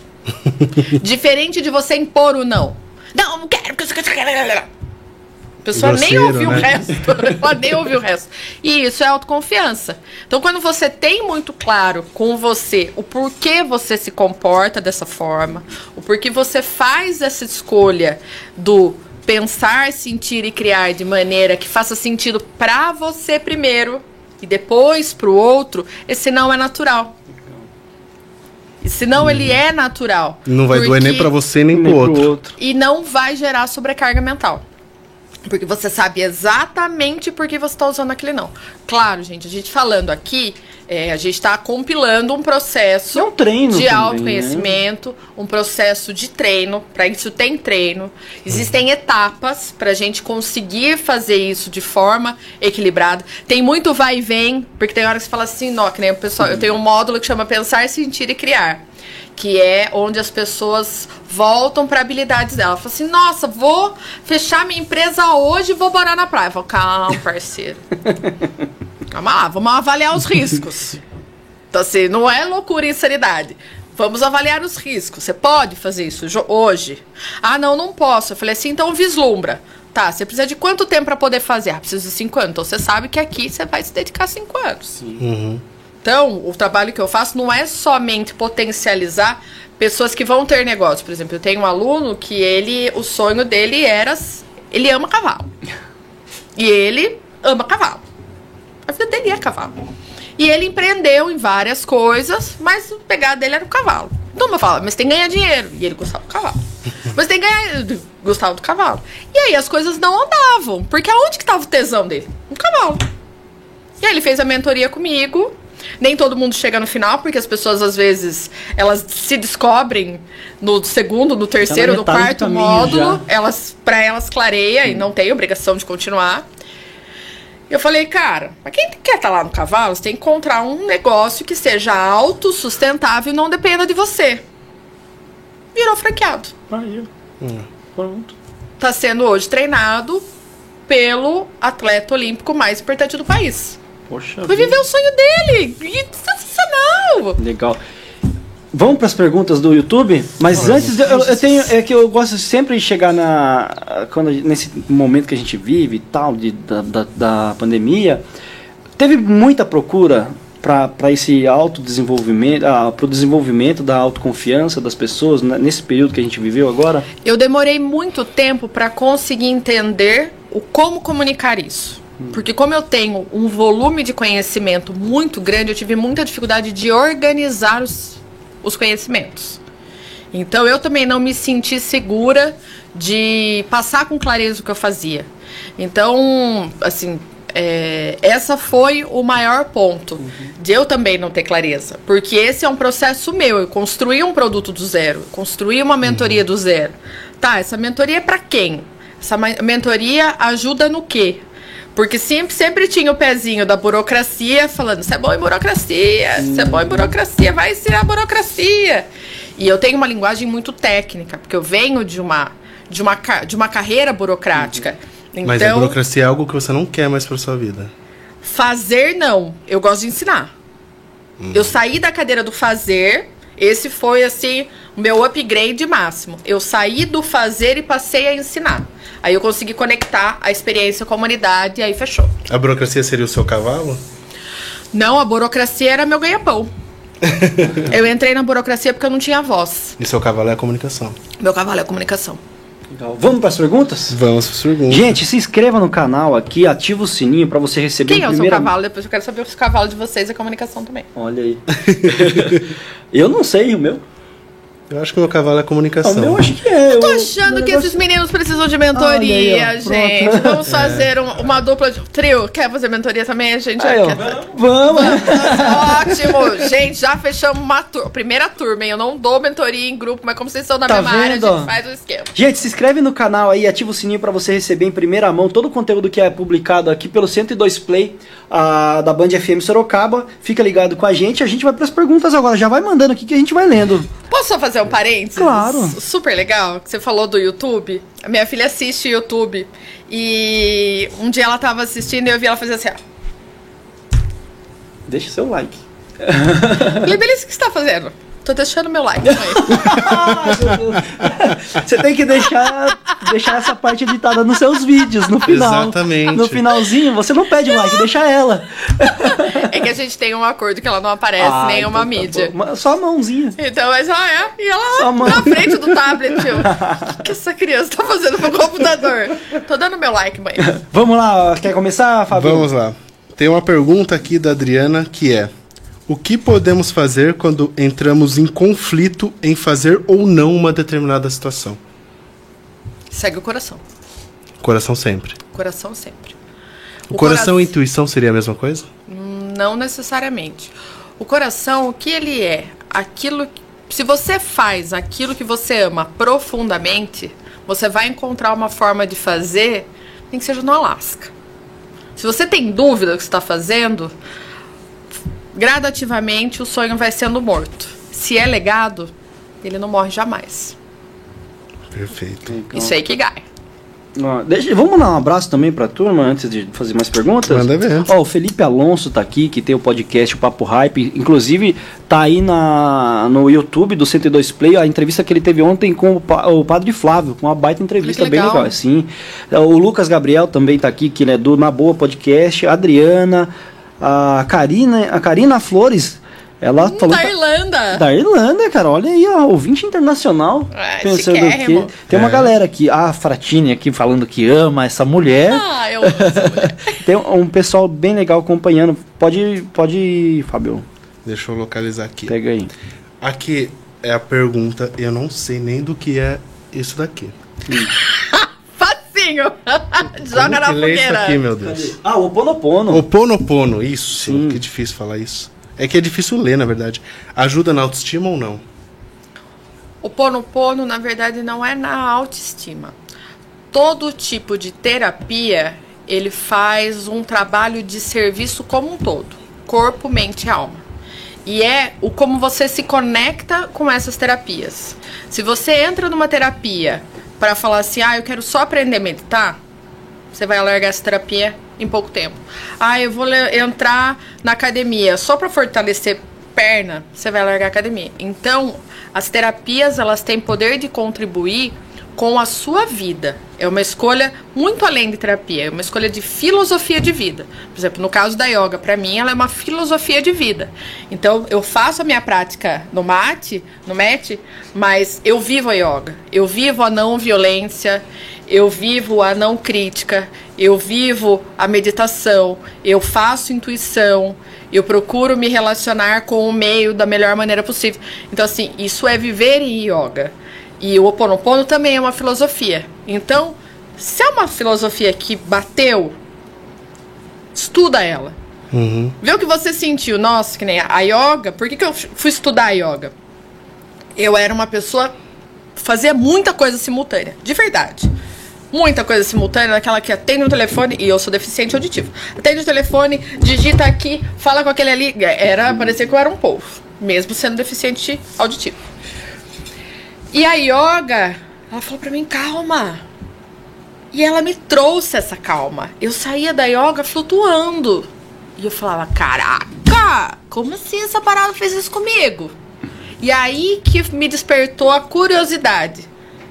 Porque uhum ela trouxe a calma, ela não me prometeu a calma. Então, quando você procurar algum tipo de filosofia, não é o que você busca, é o que ela pode te oferecer. E aí vem autoestima, vem autoconfiança, vem autossegurança, vem entender suas vulnerabilidades, vem aceita, aceitação, aceitação de si mesmo, que é sensacional. Uhum. Aceitar essa carne, aceitar esse corpo, aceitar essa escolha.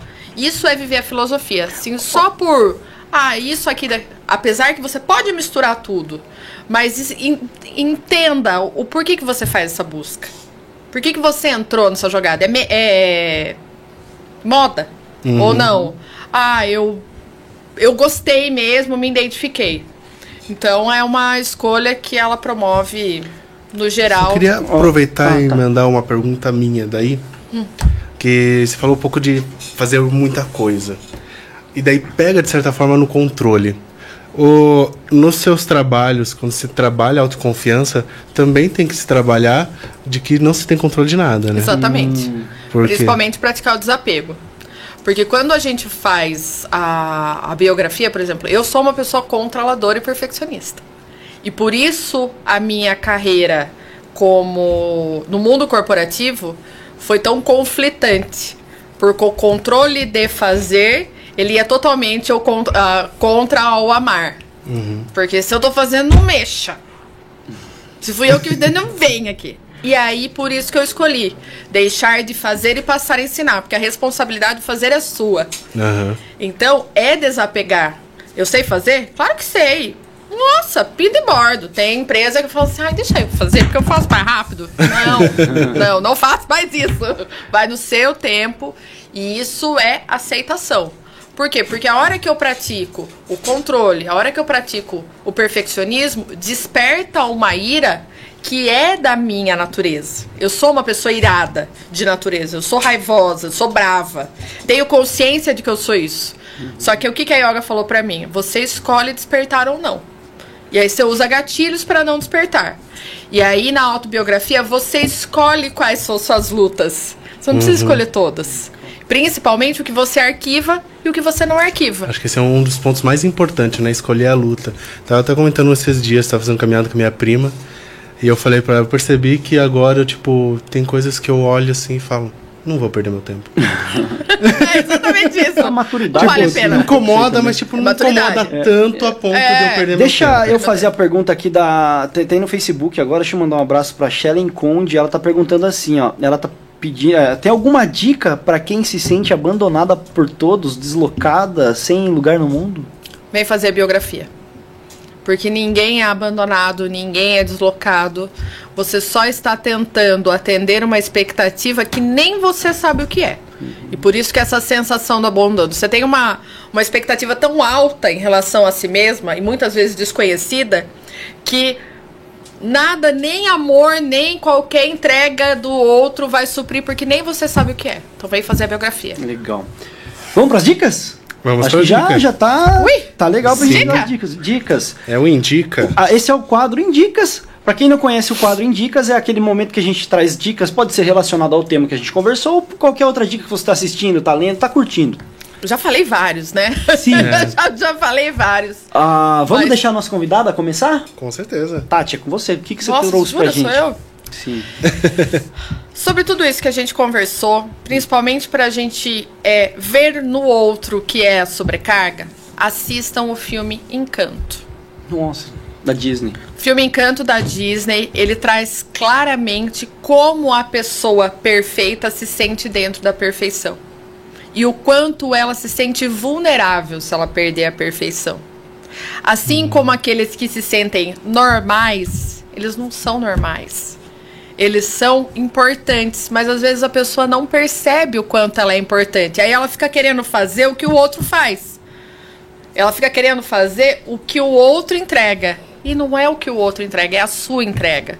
Então, qual é a sua entrega? Você sabe qual é o seu papel? Qual é a tua marca no mundo? Qual é a coisa que você quer deixar aqui? Por exemplo, ah, você quer que escreve lá na sua lápide o quê? Jaz aqui, um homem bom que tem uma filha e foi um homem bom. Não, na minha lápide não vai estar isso. Legal. Dá pra colocar Tem um tudo a livro ver com o que a gente conversou hoje, Tudo né? a ver com. É sensacional. E ele tem umas Legal. músicas, por exemplo, eu até perguntei, né, se podia colocar Ah, a trilha não sonora. Dá, não dá pelo direito Mas qual que é a autoral, música? então. Eu vou colocar, o site tá quase pronto, gente. Que daí dá pra eu colocar o Ah, link dá da música dica, pra lá. é. É a música da Luísa. A Luísa, ela é uma filha que é forte. Hum. Então, ela carrega todo o peso da família, porque ela é mais velha, porque ela é mais forte, só que ela tá sobrecarregada. Então ela fala que ela queria levar uma vida mais leve, sem tanta pressão, para que ela pudesse aproveitar a vida. Legal. A outra, que é a Bela, maravilhosa, ela fala assim, mas eu não quero ser bela, você eu quero pintar parede, mas não é normal, não é aceitado. Então, assim, são os quadradinhos, né? Sim. Que a vida coloca na gente. Eu sou irmã mais velha, então, assim, a Luísa, a gente levanta e dança o hino da Luísa, porque eu já fui Luísa. Fábio, sua vez. Bem, Vocês assistiram? Sim. eu ainda não assisti. Ah, eu dois, já, dois desenho. filmes da Disney aqui. que eu sou, eu tô tenho que assistir tudo. Você gostou da Luísa? Gostei. Não, eu, eu- Ah, tudo que é da é Disney vem pra mim, eu, eu, eu gosto, cara. É, Disney é difícil não gostar, né? É. eu gosto muito. De- da outra dica que o Enio, o hipnólogo, deu daquela Que é vez lá. divertidamente. Divertidamente. Divertidamente é, é sensacional em relação às emoções. Sim, é muito bom. De aprender. Eu sou alegria. Eu sou alegria. Só misturado. É, isso que eu ia falar, eu, sou- sou eu sou alegria. É. Não, sou, sou, sou alegria. Assim, eu sou a alegria e a raiva. Pode dizer que eu sou.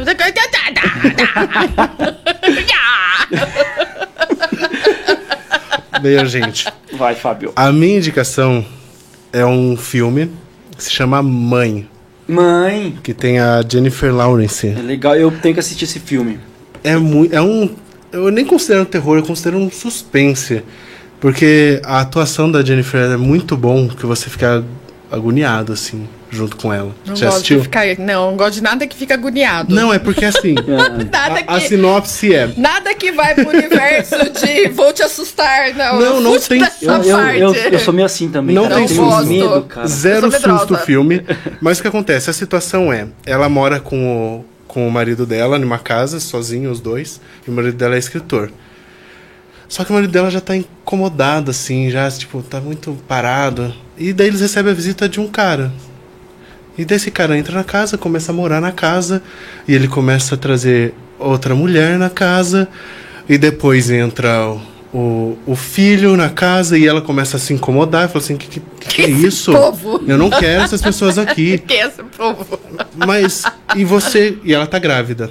E você vai assistindo aquilo e você vai vendo que ela não Ah, eu acho que consegue eu assisti ter. esse filme, É cara. sensacional esse Tem, filme. É, tipo, parecido com os outros, não é? Ah, é meio que. Ah, não posso dar spoiler, que eu sou louco pra dar spoiler. Ele é louco do spoiler. É, eu sou louco do spoiler. Deixa. Se eu for querer Mas- explicar o que eu acho, eu vou falar o que é o Vou filme. falar o fim do filme. É, não, não, Não, não, isso todo mundo morreu, era a imaginação dela, é tipo, é, não, ninguém era real. Não, mas- não, não. Ele, ele chega a uma situação caótica. Chega. Eu assisti ele, eu acho. Eu Ele chega numa assisti. situação caótica que a, a, a atuação, por isso que eu falo, não é terror, aquilo nem que é vacatuça. É bom, é um filme bom. É muito Se bom. for o que eu tô é pensando, um suspense que a atuação dela é tão boa também que você Eu gosto de fica coisa declarada, tipo desesperado. assim, coisa de luta, É coisa de aqui, briga, porrada. Eu gosto É que coisas. você vai ver. Não, é isso que você Ó, vai ver. É. Começa ter- E eu gosto de suspense, mas eu gosto de coisa policial. Não viés Legal. policial. Série policial. ai. Investigativa. tal. Investigativa. Ele é um suspense que você se incomoda, porque você, Ai, hum. você vê que ela não consegue ter autonomia. depois? Não cheguei a sonhar. Não sonhei, mas eu, eu refleti muito. É um filme que eu assisti já faz Sobre um não tempo. ter auto- autonomia, cara, é forte. É, porque ela não tem controle sobre aquilo. E ele tem uma outra relação que eu não vou trazer aqui, vou deixar pra vocês assistirem. deixa- Ah, tá. Assiste aí. Vou ver. É, Ai, com outra coisa. Vou ver de manhã. Mas é um filme em que você Tá com fica, medo, vou ver de manhã. você fica indignado porque ela não consegue ter voz ali. E o marido dela parece que não tá nem aí. Então a, a situação fica caótica mesmo. Eu não vou falar muita Isso coisa. é senão eu vou falta de autoconfiança. Legal. Tem uma que eu, que eu quero. Eu ia dar um de um livro, mas eu, eu tenho um lembrei de uma série aqui que a gente começa a assistir tanta coisa, a ler tanta coisa, e você pensa, "Putz, não tenho nenhuma dica pra dar, mas eu tenho. Aí é o Quanto Tempo o Tempo Tem. É, uma é um filme na Netflix documentário que ele explica. São vários especialistas e que mostram o nosso conceito de tempo du- durante todo, todo a vivência humana. Aí tem Monja Cohen, tem. É um episódio não, não, é um, cada... não, é um, é um É um documentário. É, é uma hora e quinze ali. que tem vários especialistas Ah, eu explicando. assisti. É bom pra caramba ele, né? Muito bom, muito e, bom. E com o conceito de tempo, cara. É muito bom, cara. Muito bom, muito bom. A gente Assistam. precisa falar de tempo, né? A gente Precisa. precisa de tempo pra falar de tempo, porque se a gente não parar, se a gente não aproveitar essa pausa que a gente achou, né? Nossa. Que ninguém ia dar conta, que não ia Uhum. dar nada, nós estamos aqui dois anos depois podendo tirar a máscara. Puta, graças a Deus. Graças a Deus. Se vocês me derem a liberdade, eu vou ler um texto que eu escrevi na época da faculdade que Oh. fala sobre o tempo. Escrevi isso em 2013. Quero ouvir. Vamos lá. Nome de Você é texto- blogueiro?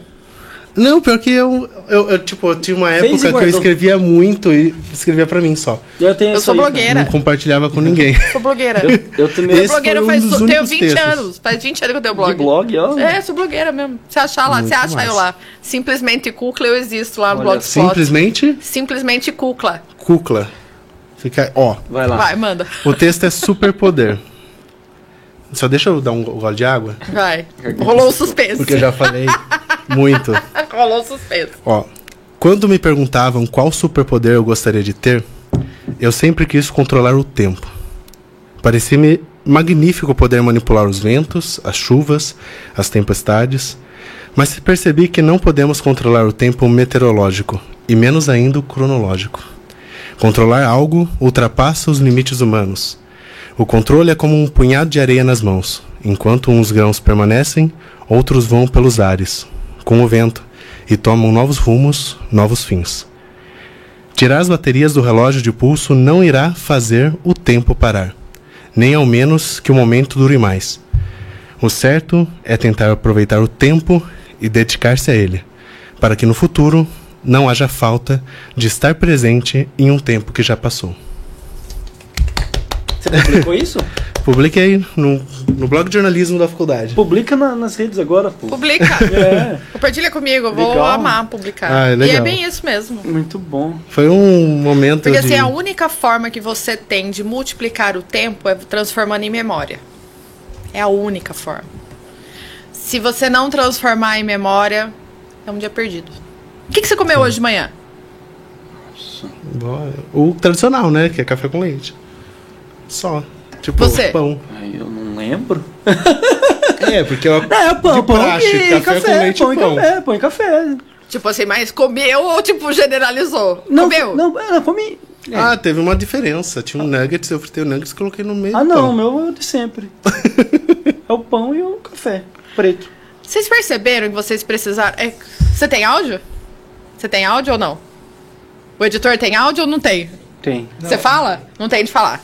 O que, que você comeu de manhã? Eu falo o que você comeu. Café preto só. Só café. Nem comi nada. Vocês perceberam que ele foi o único que conseguiu, não por, não sei se por ter ouvido antes ou porque realmente tá no momento presente. Ele foi o único que conseguiu responder como se fosse agora. Uhum. Isso é presença. Faz fazer as coisas presente no presente. Não é só um café da manhã. Então, começa a partir de hoje, assim, dica, dica, dica, né? Já aproveitando o seu gancho do tempo, vou dar uma dica É, do eu tempo. Já Tempo. estamos no quadro. eu tenho uma certa fascinação por tempo, mas eu não compreendo ele. Entendi. Dark, acho que é o melhor Dark exemplo é de melhor bagunça no tempo. explicar Não, isso. não, só pra explicar complementar essa dica do, do texto que você leu, é praticar a presença.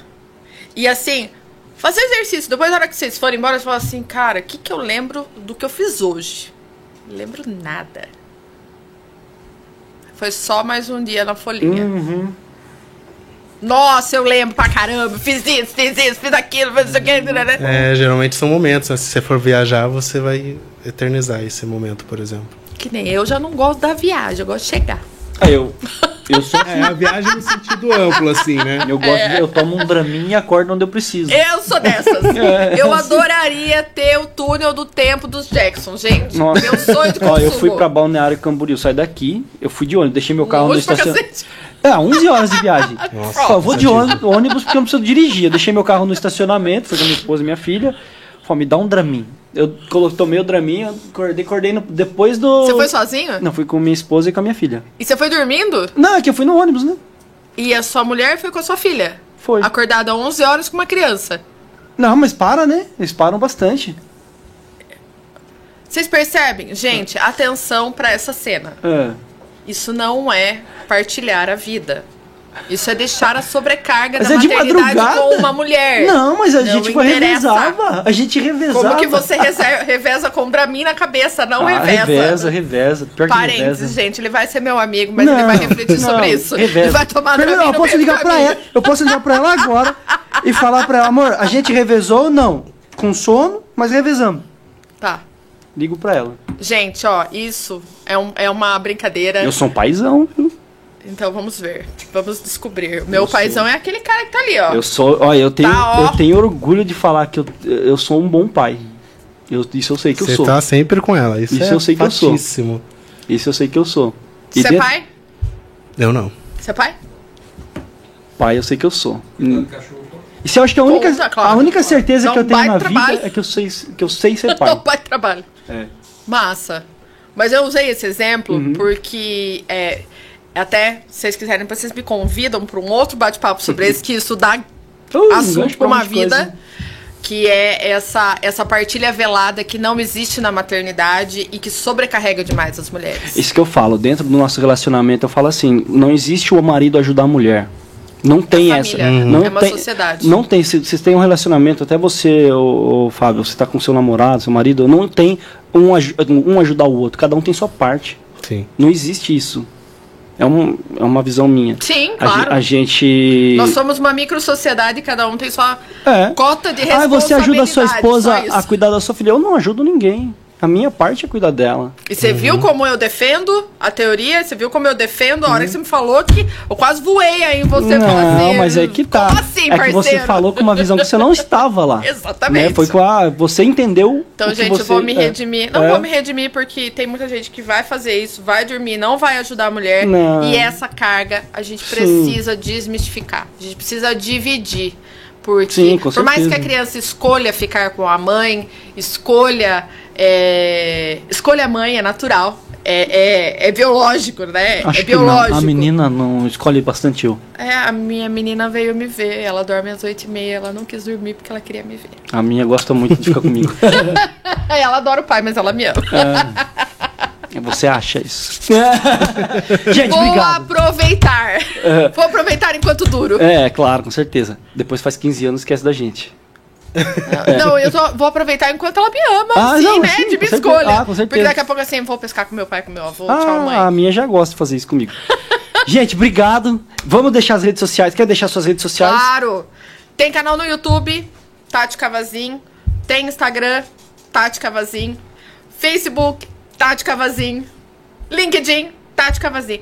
Mas eu quero mesmo é bombar no YouTube. Porque no YouTube, o que vai ser lá? Vai ser pequenos, vai ser shorts de texto que todo dia, texto não, perdão, vídeo que contribui todo dia para que a gente possa começar a fazer esse mindset de autoconfiança, de gestão de tempo. Então são dicas práticas e embasada o texto de o, o vídeo de hoje, que graças a Deus foi meu marido salvou, porque eu deletei ontem e eu tava desesperada. Falei, Ai, gente, o vídeo, acabei com. Aí hoje de manhã ele sentou lá e salvou o vídeo. Eu falei, uhul! porque eu não sou da área de edição. Então, pra mim é um desafio gravar, editar, colocar é. legenda. Ah, Olha, é. eu amo esses caras. amo, eu tenho o pudim que me salva lá. Verdade, gente, é muito difícil. E eu perdi um vídeo de quatro minutos que tinha ficado corrido. Coisa... Vão lá, gente, ó. Vídeo Dá essa moral sobrecarga. Dá essa foi moral. foi trabalhoso. Foi trabalhoso, teve é. trabalho em equipe. E é, o Instagram tem. E tem, a partir agora do dia 15 de abril, vai ter uma nova turma do workshop que vai sobre gestão de tempo, que é do caos à calma. É o primeiro passo aí para a gente começar a sair desse universo da sobrecarga. E aí eu vou fazer a mentoria aqui com os meninos, que eu acho que vai dar bom. Uhum. Obrigada, adorei. Perdoa as, as brincadeiras, os Imagina, palavrões. A gente gosta mas muito. É, é, adorei. Gente, segue a gente no, no Facebook também, Band FM Sorocaba, o Instagram, arroba Band FM Sorocaba, também no Instagram, arroba canal 102 Play, pra dar moral pra gente, que eu não falei no começo, arroba Incenso Podcast. Verdade. Ali a gente compartilha alguns cortes também do podcast, o convidado a gente posta lá, comenta, curte lá, segue a gente. É isso. Dá moral é isso, pra nós. Gente. Dá moralzinha. Obrigado por vocês que participaram. Vocês, gratidão Obrigado pelo convite. por estar aqui com a gente. Espero ter contribuído. Hum, nossa, bastante. A gente, a gente saiu aqui. O, a gente o, fala muito. Ah, e ainda bem que você tinha o, o ah, um, tagline aí é, pra gente a, dar uma. O, o, nosso o lema aqui do, do podcast é no, que no final a gente aprenda alguma Aprende coisa. alguma coisa. E a gente aprendeu muita coisa. A gente aprendeu. Aprendi muito com vocês hoje. Ah, Gratidão. gente, Demais. obrigado. Vou, deixa eu dar uma. Se você assistiu até agora, coloca uma frase. Vamos inventar uma frase para quem assistiu até agora. Com calma Cheguei e alma vai dar tudo Cheguei certo. Como? Com calma e alma vai dar tudo certo. Então põe aí no final. Aí. Ó, você que chegou até aqui, escreve nos comentários com calma e alma. Vai dar tudo certo. Vai dar tudo certo. É isso. Obrigado, gente. Semana que vem a gente está de volta, sexta-feira, às 8 horas da noite, aqui no Incenso Podcast, no canal 102 Play da Band FM Sorocaba. É isso aí.